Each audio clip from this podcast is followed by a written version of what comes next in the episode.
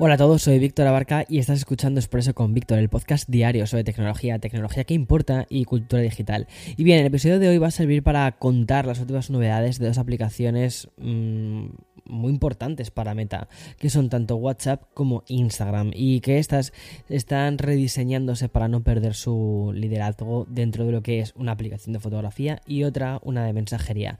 Además, también vamos a hablar de la colaboración entre, entre Amazon y Snapchat, que pretende revolucionar las compras online y quién sabe si también la industria de la moda. Así que allá vamos. Yo creo que cuando hagamos una recapitulación de este año, de este 2022, seguramente vamos a recordar el año por varias cosas. Yo creo que uno de los motivos va a ser por el tema de la inteligencia artificial y otro por, por también el tema de la realidad aumentada, que parece que poquito a poco se está haciendo cada vez más mainstream. Y es que el lanzamiento de diferentes modelos, gadgets que um, están incorporando ese tipo de tecnología ha permitido que dejemos de asociar la realidad virtual como algo rollo Black Mirror. Y afortunadamente hoy ya vamos entendiendo un poquito que esta, cuando te he dicho antes, realidad eh, aumentada, ¿no? Realidad aumentada, realidad virtual, realidad mixta, puede ayudarnos un poco a nivel creativo como una vertiente más práctica. Y esa practicidad es la que van a encontrar algunos usuarios de Snapchat gracias a la última colaboración que han hecho con, eh, con la compañía de Amazon Fashion, ¿vale? Con la vertiente de fashion de Amazon. Y es que van a unir sus fuerzas para que los usuarios de esta red social puedan probarse de manera virtual miles de gafas. Es decir, un desfile de moda a través de la realidad aumentada, donde probarse mm, diferentes estilos, marcas. Y es que la colaboración entre ambas compañías ha dado como resultado una unión bastante interesante. Por un lado, Amazon lo que ofrece es la, gran biblioteca de activos pertenecientes a Amazon Fashion. Es decir, todo el, todo el inventario que tienen. Y por otro, tenemos la tecnología de realidad aumentada Try On, que ya ya hizo Snap. Y mm, recuerda que Snap es la empresa de Snapchat. Y de esta manera los usuarios de la aplicación van a tener información detallada de miles de gafas, incluyendo las características, la disponibilidad, los precios, o sea, cosas muy curiosas. Y más allá, de hecho ahora que lo recuerdo, Warby Parker también creo que en la aplicación de Warby Parker también puedes hacer lo mismo. Pero bueno, algo que parece completamente anecdótico, ¿no? De que ambas empresas eh, comiencen con gafas, lo interesante puede, puede ser cómo se expande esta asociación y mm, quizás llega pues a ropa, a calzado, a camisetas y sobre todo cómo ambos gigantes tecnológicos pueden atraer a más firmas y a más marcas de ropa en el futuro para poder probarte la ropa en realidad virtual. Un poco lo que hace IKEA, ¿no? Con la realidad aumentada en los, eh, con la aplicación de, IKEA App en el iPhone, que puedes ver cómo va a quedar tu mueble en, tu sala. Eso está, eso es una pasada. Pero bueno, si seguimos mirando el futuro, pero en esta ocasión lo hacemos para hablar de, Apple, bueno, continuando un poquito en lo que te decía, ¿no? De la realidad aumentada de los iPhone, de los iPhones eh, mirando a través de la aplicación de IKEA, pero no quiero hablar de realidad aumentada. Bueno, pues eh, quiero hablarte de los rumores que ya hay sobre sobre el iPhone 15, sobre algunas cosas que he leído por ahí, pero que me parecen un poquito disparatadas, ¿vale? Y es que em, esta línea de teléfonos inteligentes que ya está generando bastantes páginas de narrativa cuando todavía estamos disfrutando de nuestros iPhones 14. Por ejemplo, eh, se está hablando de la posibilidad de que los nuevos modems, es decir, los, chips 5G, sean fabricados directamente por la propia Apple. Creo que eso puede suceder, sí, pero todavía no. Em, esta posibilidad además ha estado en la mesa bastantes meses. El modem este 5G que esté fabricado por la compañía. Una cosa buena que tendría esto sería que tendría mejor conexión y también un consumo más eficiente de la batería. Sin embargo, parece ser que eso es lo que apuntan los últimos rumores, que esto no va a suceder al menos al corto plazo, lo cual tiene sentido. Es que si según informan desde Bloomberg, Apple lo que va a hacer es repetir la colaboración con Qualcomm para que mm, estos se encarguen de la fabricación de los modems para la siguiente gama de iPhones. Al menos es lo que se ha asegurado desde la propia Qualcomm, aprovechando su informe financiero y la llamada de los inversores, los responsables del fabricante han, manifestado que la mayoría de los modems 5G de los nuevos iPhone 15 y 15 Pro van a ser fabricados por ellos mismos, por Qualcomm. Y es más, que estos van a ser idénticos a los de la generación anterior, lo cual es lógico porque los modems tampoco cambian tantísimo. Y por cierto, aprovechando que estamos hablando de Qualcomm y hemos mencionado el informe financiero trimestral, también podemos hablar de la previsión que ha hecho la compañía. Esto es muy interesante porque al final piensa que estas, estos procesadores, eh, o sea, que es una compañía que hace mm, procesadores, que hace componentes internos. Entonces tienen una visión muy interna, muy directa de saber cómo funciona la industria tecnológica. Y bien, eh, como te digo, eh, a través del informe este que han hecho en 2020, aseguran que las ventas de los teléfonos van a disminuir mucho más en 2023, eh, más de lo que hicieron ya en 2022.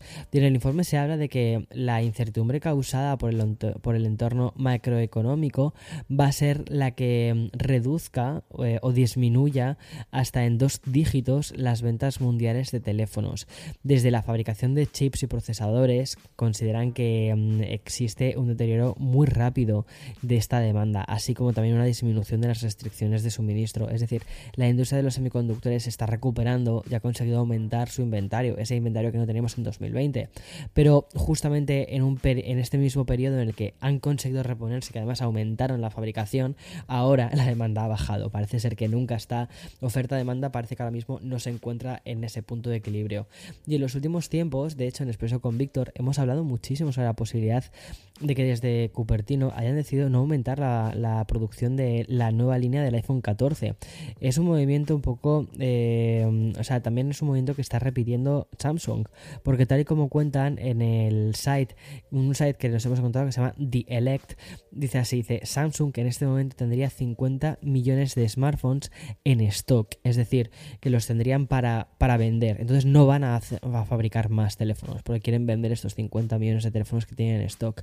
Y en la misma línea encontramos la información que manejan en The Verge y es que eh, en este mm, prestigioso sitio online, que no es una cosa que nos hemos encontrado por ahí, aseguran que durante la presentación realizada el pasado miércoles, los directivos de Qualcomm aseguraron que esta situación tardará al menos un par de trimestres en resolverse. Además, que mm, este, este, inventario tan elevado alcanza ya las 10 semanas, lo cual supone decir que tienen como 10 semanas de chips fabricados ahí em, que no tienen todavía salida. Y de confirmarse estas predicciones de este fabricante de chips, este descenso de teléfonos inteligentes afectaría el mercado más importante del año, que son las compras de Navidad. Es decir, que este año probablemente veamos menos regalos de teléfonos de los que hemos visto en años anteriores. Y mm, tras este bloque más tecnológico pasamos a comentar un par de noticias relacionadas con las aplicaciones y con las redes sociales. Voy a comenzar con Meta, que la compañía, que además es ahora portada porque sus dos aplicaciones eh, más populares, a excepción de, Facebook, ¿vale? Eh, han hecho una serie de cambios. Lo primero de la que te voy a hablar es de WhatsApp, porque a través, eh, o sea, ha sido el propio Mark Zuckerberg y una publicación que ha hecho en su perfil de Facebook, hemos conocido que van a lanzar una cosa que se llama comunidades. Como su propio nombre indica, comunidades lo que va a permitir a los usuarios es crear subgrupos y varios hilos de conversación y además personalizar todo esto de una forma mucho más óptima, todo el tema de las notificaciones. Aunque Meta se ha apoyado en un edificio para ejemplificar esta, esta novedad, creo que es más sencillo si te lo explico de la siguiente forma, porque a mí lo del edificio me ha costado un poquito. Eh, mira, seguro que tienes un grupo de WhatsApp con todos tus amigos de toda la vida, ¿no? Es decir, lo típico de, de grupos del cole, grupos de no sé qué, grupos de la universidad. Bueno, pues esos son con los que además quedas de, forma diaria o semanal, bueno, mejor dicho, perdona, perdona, perdona. Tienes tu grupo del colegio y luego tienes un grupo de personas con las que, eh, o sea, de tus mejores amigos del colegio.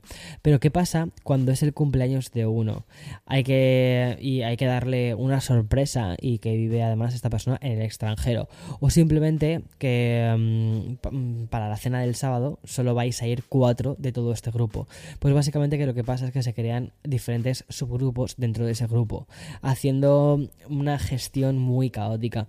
¿No te ha pasado muchas veces que estás como, o sea, que tienes a varias personas metidas en diferentes grupos y están las diferentes conversaciones, ¿no? Bueno, pues con la llegada de comunidad, lo que haría WhatsApp es que nos va a permitir establecer una especie de, como de jerarquía en estos grupos para una mejor organización. Básicamente la aplicación va a adquirir cosas de aplicaciones como Slack o de, como Discord, ¿vale? Pero siguiendo con la experiencia de WhatsApp. Y para reforzar esta novedad, la app también también va a incorporar nuevas encuestas dentro de los chats. También videollamadas de hasta 32 participantes. Transferencias de archivos de hasta 2 gigas y va a aumentar el número de integrantes de los grupos de WhatsApp pasando de 512 a 1024. Vamos, lo que es el instituto entero. Y vamos cerrando ya el expreso porque de paso quiero hablarte un poco de, de información que nos llega desde la compañía de Mark Zuckerberg. Además de anunciar estas mejoras de WhatsApp, hoy también hemos conocido la implementación de los NFTs en Instagram y Facebook y que parece que esta va siguiendo su curso. Como ya te he comentado en diferentes episodios de este podcast, las aplicaciones de Meta ya permiten a un pequeño grupo de creadores mostrar sus colecciones de NFT desde sus propios perfiles en ambas redes sociales y faltará el siguiente nivel y ese ya se ha anunciado por parte de la compañía. Y es que Instagram va a añadir una serie de herramientas que va a permitir a los usuarios no solo mostrar los NFTs, sino también crearlos y venderlos. O sea, directamente desde el perfil de, de cada uno que tenga dentro de la aplicación. Y aunque en los últimos meses ya hemos visto que el mercado de los tokens no fungibles ha comenzado su descenso, compañías como Meta aún consideran que puede tratarse de una muy buena línea de negocios. Y de ahí esa implementación de este set de herramientas de, que van de, además de extremo a extremo y que permitía, permitirían vender y después mostrar los NFTs sin que tengamos que salir directamente de Instagram. Además, hay que recordar que desde Meta ya informaron que no van a tomar ningún porcentaje de las ventas de estos NFTs hasta lo que es el 2024. Aunque se reducirá. Eh, o, sea, se, más o, sea, yo creo que esto puede ser un momento muy, muy interesante. Y a partir del 2024 se deduciría el 30% de las ventas para cubrir las tarifas de la tienda de aplicaciones. Me parece muy interesante, te digo por qué. Porque primero lo que van a hacer es generar una costumbre, es decir, que la gente se acostumbre a comprar tokens no fungibles a través de la aplicación. Y una vez que ya se ha creado ese hábito, esa, esa es, bueno, pues el ¿Dónde voy a comprar obras de arte? Pues a Instagram. Eh, bueno, obras de arte, NFTs, pues a Instagram. Y mm, se crea ese hábito, pues ya lo tienen la plataforma creada, tienen la necesidad, tienen el hábito, tienen todo. Pero bueno, Personalmente creo que no va a funcionar demasiado bien porque veo que el, tema de los NFTs la gente está muy quemada y que a la gente le apetece cero el tema de los NFTs, lo cual lo entiendo porque a mí me pasa exactamente lo mismo. No he comprado ni un solo NFTs. O sea, mmm, pero bueno, eso a nivel particular. Nunca, nunca creo que nunca haya sido tan tajante, nunca haya sido tan categórico en esto, pero nunca he comprado un NFT. En fin, hasta aquí el episodio de hoy. Mañana, como siempre, más y mejor. Chao, chao, chao.